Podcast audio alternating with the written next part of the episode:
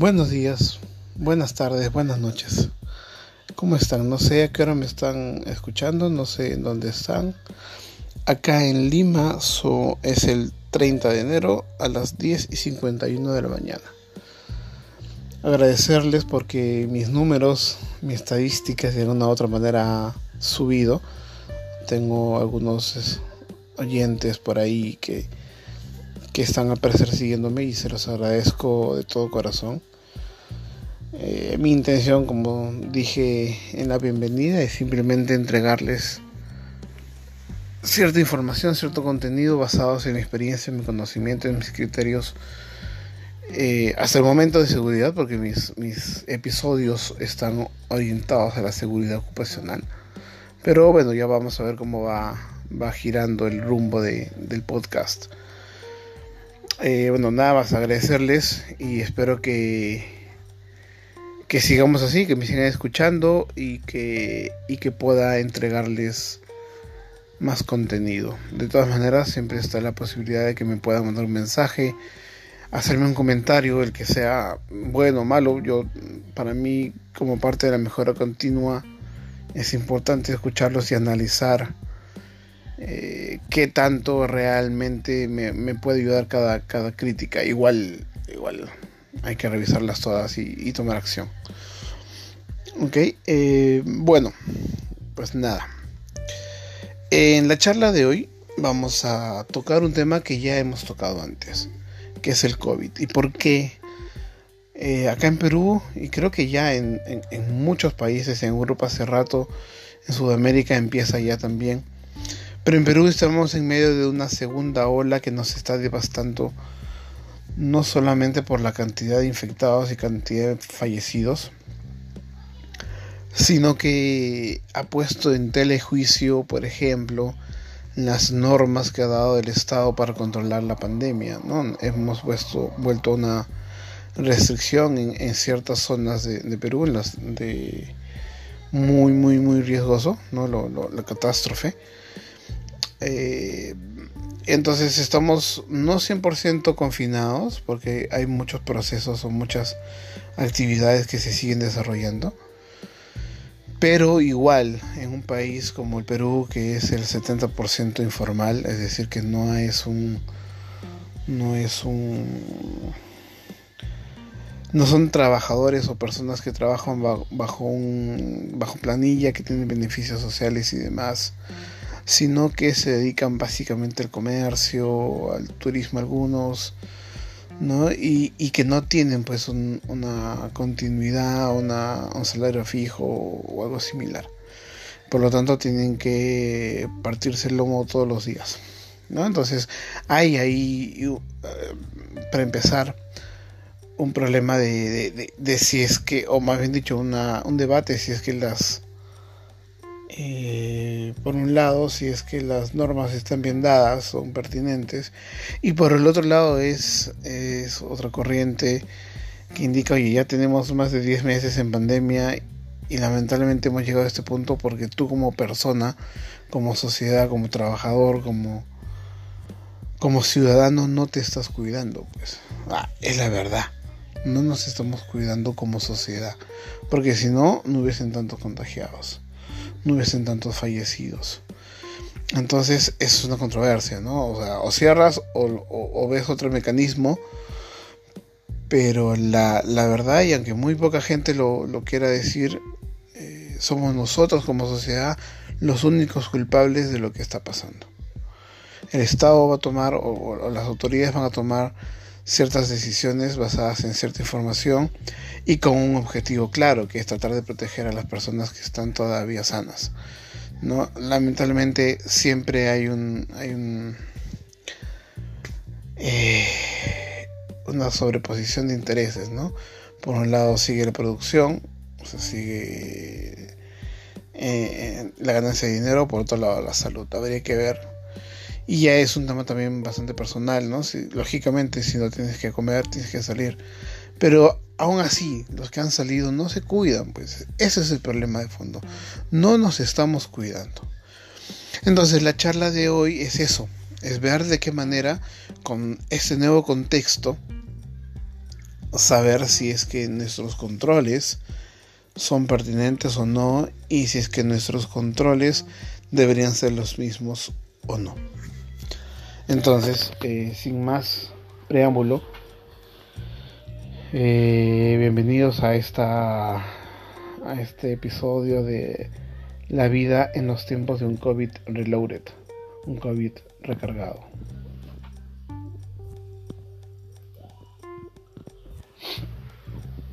Bueno, a ver, siempre hay que definir las cosas, ¿ok? No puedes hacer o tomar acción sobre algo que no conoces. A esta altura de, del partido, a esta altura de, de la pandemia, ya deberíamos saber qué es el COVID, ¿no? Ya deberíamos saber de que es una familia de coronavirus, es una familia de virus, ¿ok? Y básicamente lo que hacen es afectar nuestro nuestro sistema respiratorio como tal, ¿no? Atacan los pulmones, bueno, y ahora hay nuevas variantes que, que van atacando por otros lados del cuerpo. Pero, eh, digamos, el modus operandus, el modus operandus del, virus sigue siendo el mismo. Sigue entrando por los mismos lugares por donde entraba antes. ¿Ok? Eh, para cerrar la idea, los coronavirus han estado con el MERS, el síndrome respiratorio de Medio Oriente, han estado con el SRAS, el síndrome respiratorio de agudo severo, y bueno, ahora el nuevo coronavirus. La diferencia entre este nuevo COVID-19 y los anteriores, que han, habido varios, es básicamente la facilidad con la que se contagia. ¿De acuerdo? Y sobre todo, y el gran problema es el tema de los asintomáticos. Tú puedes estar sin síntomas y igual seguir contagiando muchas otras enfermedades. Eh, tú ya tienes los síntomas, o más bien dicho, primero tener los síntomas y luego recién contagias. Entonces, como tú ya te sientes enfermo, ya te guardas, ya te tomas tus precauciones y ya no contagias. Acá no, es al revés. El problema de COVID es que tú estás contagiado, no tienes ningún síntoma, ya estás contagiando y no lo sabes y, no, y nadie puede pensar o prever que tú estás contagiado y, nadie ve y, digamos que toma sus controles, sino que asumen que estás bien. Y ese asumir que la gente está bien es lo que nos está matando. El asumir que nuestro tío, nuestro sobrino, nuestro hermano que viene afuera, bueno, él se cuidará, pues, ¿no? Y yo lo veo sano, así que estará bien. Ese es nuestro error. Asumir que el otro está sano Ahora, en el enfermarse no quiere decir, eh, no hay que estigmatizar, ¿no? No es que, eh, no sé, pues ha dado la, ha ido a las fiestas COVID y, demás, no es que sea una mala persona o no es que sea una persona descarriada, es simplemente que tuvo un momento de descuido en un lugar que no debió estar y se contagió, ¿no? Porque lamentablemente si falta un solo segundo de descuido y estás contagiado asumes que el del costado, del frente, tu vecino, tu amigo, tu hermano, tu tío, tu mamá eh, están sanos, asumir eso ya es un factor de riesgo. Porque bajas tus controles y basta un solo segundo y te contagias. ¿Ok? Ahora, eso ya lo sabíamos. ¿De acuerdo? El problema es que, como todo virus, empieza a mutar. Y con tantos meses de pandemia y con tanta carga viral, este virus ha mutado tremendamente. Se dice, hay investigaciones que indican que en el mundo hay en total como 18 variantes. ¿De acuerdo? Acá en Perú las que más están sonando es la brasileña, porque está muy cerca de nosotros, y lógicamente la británica. ¿Ok? Eh, ¿Y por qué la británica? Bueno, pues la británica ya se ha expandido completamente y por lo tanto ya no es solamente Europa sino también en Perú y en Sudamérica. Y además porque la británica es la más eh, fuerte, la variante la mutación más fuerte que existe en este momento y esto eh, nos pone en un riesgo mayor.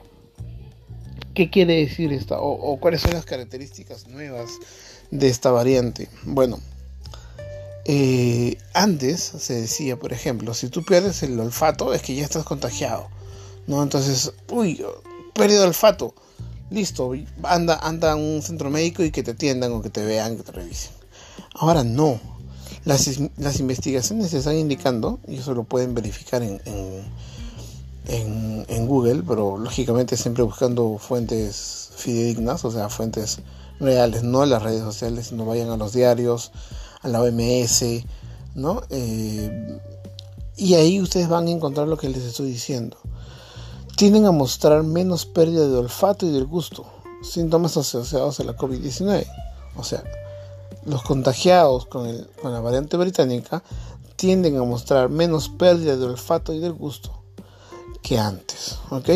En cambio, los pacientes que, que contrajeron la cepa británica mostraron síntomas más comunes como tos, dolor de garganta, fatiga, dolor muscular y fiebre. ¿Ok? ¿Eso qué quiere decir? De que si antes tú decías, uy, estoy resfriado, uy, ya perdí el, olfato y el, gusto, entonces ya estoy infectado y te vas. Ahora no. Ahora esa, ese síntoma que antes existía está desapareciendo o ha desaparecido. Y por lo tanto tú vas a seguir asumiendo que es una gripe como, como cualquiera.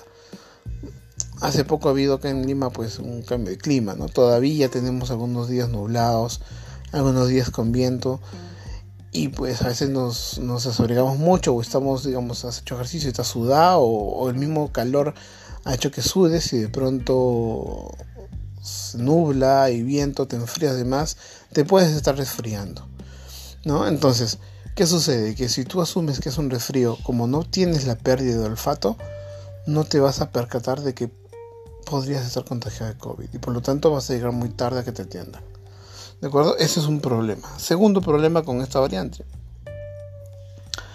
la variante inglesa del coronavirus eh, es 40% más letal, o sea, mata más que la anterior. ¿Ok? Y la nueva cepa es cerca del 50% más transmisible. ¿Qué quiere decir? Es más fácil que te contagies que se transmita la enfermedad de un, de un paciente o de un afectado infectado a una persona sana. Ahora, ¿cómo nos vamos a cuidar? En este nuevo contexto han aparecido también eh, dos corrientes importantes. Uno, los que indican tomar algún tipo de medicamento preventivo. ¿No? Ese medicamento preventivo es la ivermectina, ¿verdad? Seguramente que todos han escuchado de eso. Yo no voy a decir en este momento, en, esta, en este episodio, si considero que ayuda o no ayuda.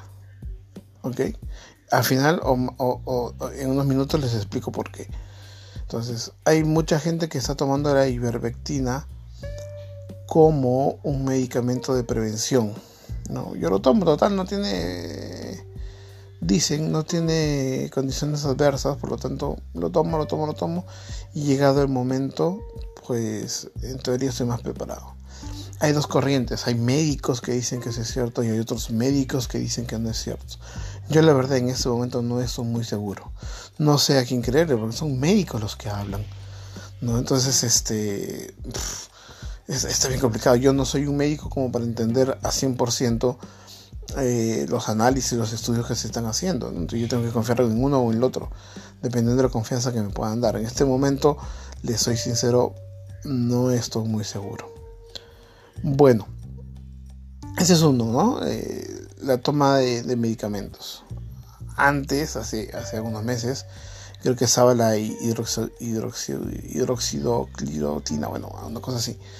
Eh, que también resulta que al parecer no, funciona y es se culebra. Por lo tanto, bueno, pero sigue siendo lo mismo, medicamento preventivo. ¿Ok? Hay otra corriente que dice, eh, bueno, ya llega la vacuna. En Perú no se sabe cuándo va a llegar la vacuna. Eh, como nos tienen nuestras autoridades, no sé si la fecha que ellos indican que, que llega, pues llegará, no lo sé. Eh, segundo, sobre la vacuna que hay mucha, al parecer, información que el Estado no termina de aclarar. No me queda muy claro a mí si son tan efectivas como por ejemplo la Pfizer. No, pero aún así, la vacuna aún la tengas, aún así si tú te la coloques, te la colocas, perdón, no quiere decir que no te vas a enfermar. Ojo, ¿no? Eh, y yo creo que por ahí hay un problema. La gente piensa que una vez que se ponga la vacuna va a andar sin, sin mascarilla por el mundo. Y eso está mal. Está mal porque, porque igual podrías tener el virus dentro. No te afecta porque tienes la vacuna. O sea, no haces síntomas, no te mueres y demás. Pero igual contagias. Y no soy la única persona que tiene dudas sobre la vacuna, sobre colocársela o no colocársela, esta o, o la de la NASA. ¿no? Hay gente que no, que no, que no lo considera como algo viable, no solamente porque les he explicado que en el caso de la vacuna que va a, a llegar a Perú tiene por ahí su información dudosa, sino porque si uno se pone a pensar las otras vacunas que uno se suele poner cuando eres niño y tienes toda una jornada, una cartilla de vacunación. Esas vacunas han durado décadas en, ser eh, elaboradas. Estudio tras estudio tras estudio. Estas no tienen ni un año. Entonces, perdón, ¿son confiables? ¿Realmente atacan al virus? ¿No tienen ninguna condición adversa? No lo sé. Entonces, eh, va a haber muchas personas que no se van a vacunar por esos dos motivos, al menos acá en Perú. Y por lo tanto, cuando el que se la ponga crea que ya es Dios y que no le va a pasar nada, si en ese momento no se pone la mascarilla, imagínense cómo será en esas circunstancias. No se la va a poner. Puede que esté contagiado, no va a ser los síntomas, no le va a pasar nada porque está vacunado. Perfecto, qué bueno por él. Pero sigue contagiando a personas que seguramente no han tenido acceso o no se la quieren poner. ¿no? Eh, entonces, creo que por ahí tampoco no es el camino. Sí, seguramente eso va a impedir que la gente muera. Perfecto. Pero el virus va a seguir ahí. Lo que yo creo, lo que yo creo es la prevención. Es decir, si tú no te contagias o no te expones, no tendrías por qué tomar los medicamentos preventivos. ¿Por qué? Porque porque el modo de contagio sigue siendo el mismo. El virus entra por nuestras mucosas, ojos, nariz, boca. ¿De acuerdo? Ya sea porque una persona contagiada o infectada eh, ha hablado tosido, estornudado, escupido, lo que tú quieras, y esas gotículas han llegado a tus ojos, a tu nariz o a tu boca. ¿Ok? Ese es uno. Dos, que tú con tus propias manos hayas agarrado, tocado objetos contaminados y te los hayas pasado inmediatamente por ojos, nariz y boca. En esas dos circunstancias te contagias. ¿De acuerdo? Entonces, los controles deberían seguir siendo los mismos. Y son cinco controles, creo yo, bastante fáciles de cumplir. El problema está en que no estamos acostumbrados y que no estamos conscientes. A ver. Eh, primer concepto, lavado de manos. Bueno, o primer control. Son cinco controles básicamente. Primer control, lavado de manos. ¿Ok? Eh, no sé si está en orden o no, usted, pero empecemos con el lavado de manos, ¿ok? Eh, la verdad, la verdad es que no hemos estado muy acostumbrados a lavarnos las manos. A ver, tú que me estás escuchando, imagínate o ponte o recuerda o trasládate hace tres años atrás, un año atrás, un año y medio atrás, cuando no había COVID. ¿Tenías la costumbre de lavarte a cada momento las manos? No. Entre amigos, si que alguien por ahí sacaba su alcohol gel y se desinfectaba, decía, mírate cabrilla, no sé, ¿no? Lo molestábamos porque no era algo común, era un tema de, uy, mira qué delicadito, ¿no? ¿Se acordarán? ¿Cuántos hemos visto a personas entrar al baño y salir del baño sin lavarse las manos? ¡Montón! No estamos acostumbrados. ¿Cuántos nos acostumbramos, por ejemplo? Yo que veo, voy a obra muchas veces, antes más que ahora. Ya, almorzar todos y el equipo de trabajo, ¿cuántos empresarios colocaban puntos de lavado de agua para una obra? Nadie. No era costumbre. El trabajador, es más, hasta con chaleco cochino entraban a comer. No se daban ni siquiera el trabajo de sacarse el chaleco, ¿no? O, el mameluco que tienen para trabajar y comer así. No se lavaban las manos para comer. De frente, uh, comían como pueden. Okay. Las municipalidades, por ejemplo, antes, ¿ustedes creen que las señoras que hacen limpieza o a los señores que recogen la basura eh, les daban alcohol gel. Les decía, mira, cada cierto, cada cierto tiempo, cada cierta ruta que hagas, tienes que lavarte las manos. ¿Por qué? Porque las manos te pique el ojo, te rascas, te puedes tener una conjuntivitis en el ojo. O por ahí, pues, este, estás sudando, te, no, estás trabajando, te, estás con la mano cochina, te la llevas a la boca y no te daba coronavirus antes, te, te el estómago porque por ahí no sé, pues hayas cogido algo contaminado y ya está. ¿De acuerdo? Entonces, no hemos estado acostumbrados a lavarnos las manos. De pronto que te digan, lávate las manos constantemente, usa alcohol, alcohol gel constantemente. Entonces, los que no hacemos seguridad, no, no están acostumbrados a tener un estándar un procedimiento y cumplirlo al pie de la letra. Los que hacen minería, seguramente los que han trabajado en un, momento de minería, sí están acostumbrados a eh, seguir un protocolo, ¿no? Eh, los procedimientos, lo que hacen labores operativas, sobre todo en minería, en sector eléctrico, ¿no? Y los que hacemos seguridad, bueno, somos, sabemos que hay un protocolo y hay que cumplirlo, o generar un procedimiento, un PETS, lo que se llama, ¿no? Un procedimiento escrito de trabajo seguro. Bueno, este tipo de, personas, si tienen su procedimiento, están acostumbrados a cumplirlo. ¿Cuál es el problema?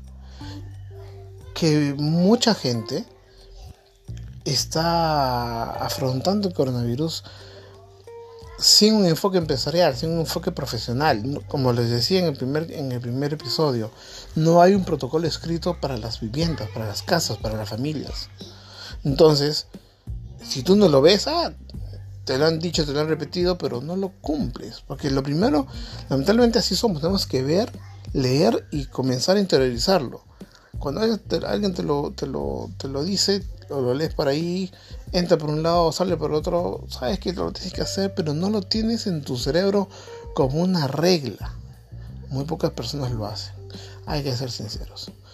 Entonces, ese es, volviendo a esa primera charla, es eso, colocar o escribir en blanco y negro. cuando digo blanco y negro significa en un papel escribirlo, tenerlo tangible. Eh, el protocolo que vamos a seguir todos como familia, como organización y todos lo cumplimos. ¿De acuerdo? Entonces, el lavado de manos es importantísimo.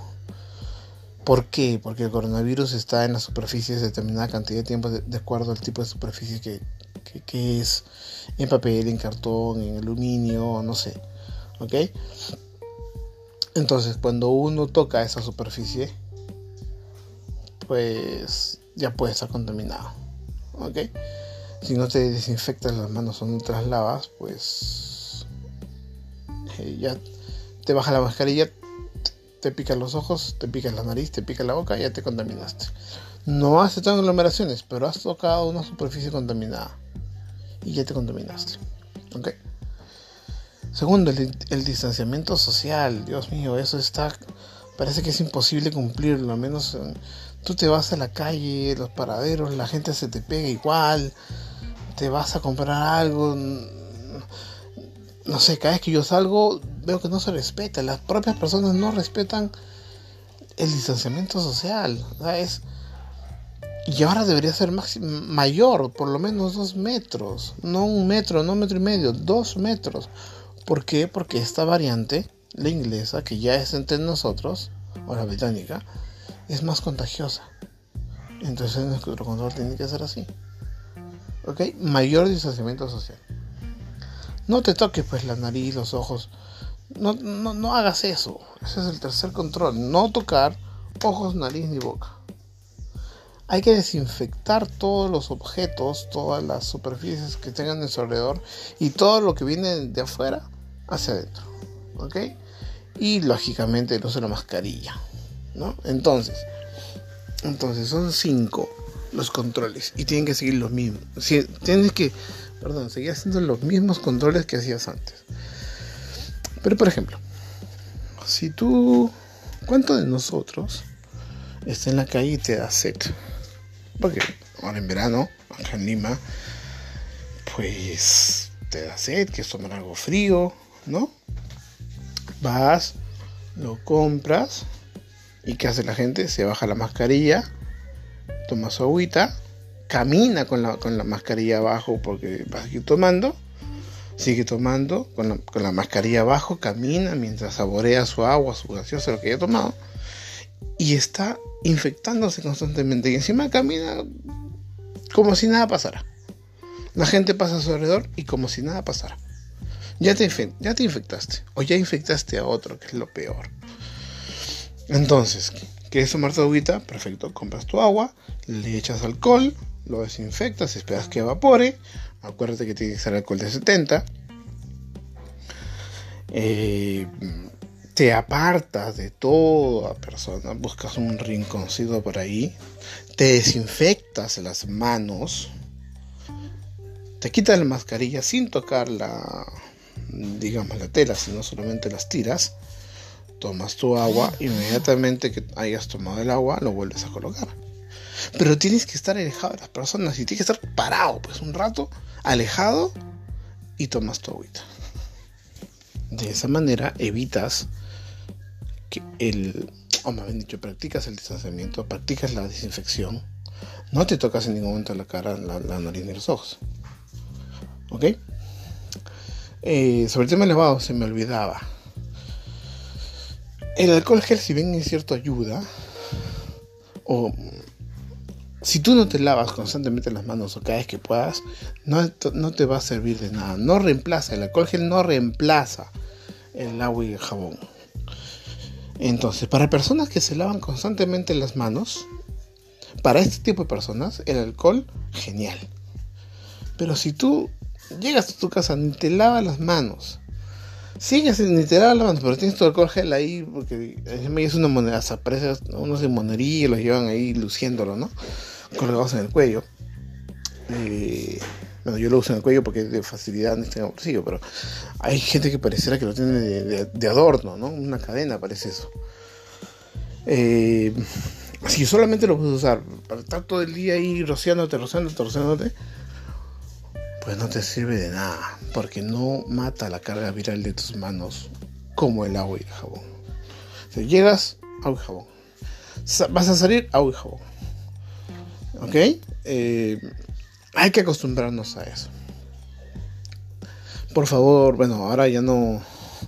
En Perú han, eliminado la, posibilidad, al menos en Lima, la posibilidad de que haya. Eh, atención de restaurantes en salón, ¿no? Pero yo, por ejemplo, a un restaurante no voy ni a patadas. Antes, ni, ni ahora, ni, ni en el futuro cercano, así lo abran. Porque, seamos sinceros, no todos los restaurantes cumplen los protocolos. Pues. Yo, yo la verdad he visto muy pocos restaurantes que realmente mantienen el distanciamiento de dos metros. Muy pocos restaurantes. Muy pocos restaurantes he visto, ok, que permiten que en una, en una mesa se siente solamente el, núcleo familiar. Porque tú te vas a quitar la mascarilla, vas a estar a menos de un metro con las personas, vas a estar comiendo. Si tú has visto, te, has juntado con tu amigo y te has dado la gana de ir a comer un cevichito. Y los dos costaditos, todo el día con una mascarilla, pero te sientas al costado de él a comer y conversar como loco y te pones a carcajear. Ya te contaminaste. Entonces los restaurantes tampoco no han aplicado la norma. El protocolo decía mesas por lo menos dos metros distanciadas.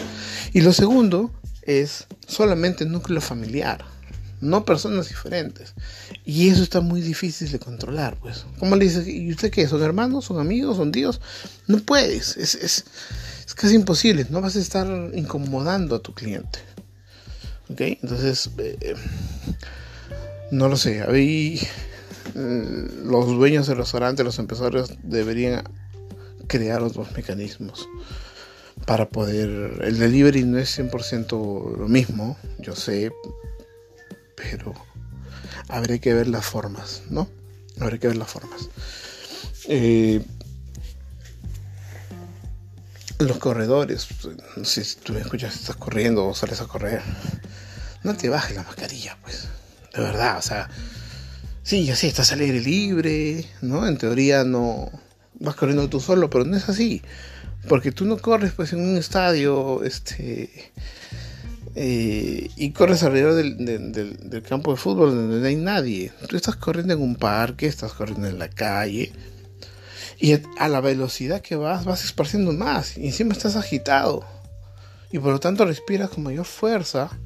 Y por lo tanto botas mayor cantidad de, de cutículas de, de tu saliva. Si tú estás contaminado y yo estoy pasando al costado con mi perrito, pues ya me contaminaste. ¿Ok? Entonces, por favor, si eres un corredor, ponte la mascarilla. Te incomoda, entonces no salgas a correr, pues ser responsable con los demás. O sea, porque a ti te da la gana de ir a correr. Yo tengo que, yo tengo que aguantar que tú estés con la mascarilla abajo. No, no es justo.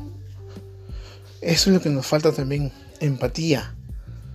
Pensar en el otro no solamente en lo que yo necesito. Ponte a correr en tu sala y de vuelta y de vuelta vas a ver cómo corres igual. O sea, hay que ser un poco más conscientes. Hay que ser un poco más conscientes. Ok. Eh, pues, nuevamente, ya para, para cerrar la idea. Si bien es cierto, hay algunas medidas preventivas en teoría, como la toma de, de ivermectina, otros medicamentos que puedan salir, no lo sé, o la esperanza de una vacuna. Lo más importante que debemos tener son protocolos propios, personales y de familia que sean muy fuertes. Que toda la familia lo conozca, que toda la familia lo practique y que toda la familia lo monitoree. Sí, que suena pesado, pero, pero hay que hacer así. ¿Ok? Si tú vas o pasas o te enteras que tu hermano va a ir a visitar a tu abuela, oye, ¿para qué vas? Así ya, pero de la ventana. Y si, vas, que esté con, con, mascarilla la abuela y tú a tres metros de distancia, tú con tu mascarilla. Oye, pero soy yo tu hermano, no importa que sea mi hermano. Puede que entre las tres cuatro personas de esa familia están contaminadas, pero todos son tienen su sistema inmune fuerte, no son asintomáticos, pero están contaminados, no lo sabes, realmente no lo sabes. Y tú vas y le das un besito a la abuelita y ya lo contaminaste. Y la abuelita, el abuelito, ya sabes lo que va a pasar. Pero ojo, que ahora ya están saliendo los, están siendo contaminados niños, adolescentes, todo el mundo. Entonces, ¿qué hay que hacer? Nuestros protocolos tienen que ser fuertes. Y cuando digo fuertes es que tienes que pensarlo. Tienes que pensar muy bien ese protocolo, cómo lo vas a hacer.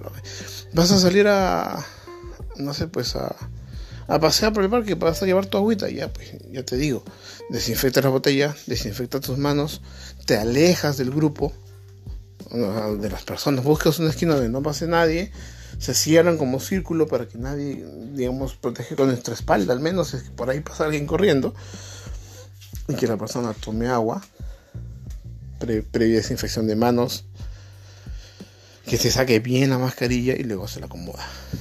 ¿eh? Y no estés caminando con tu botella como si estuviese todo normal, por favor.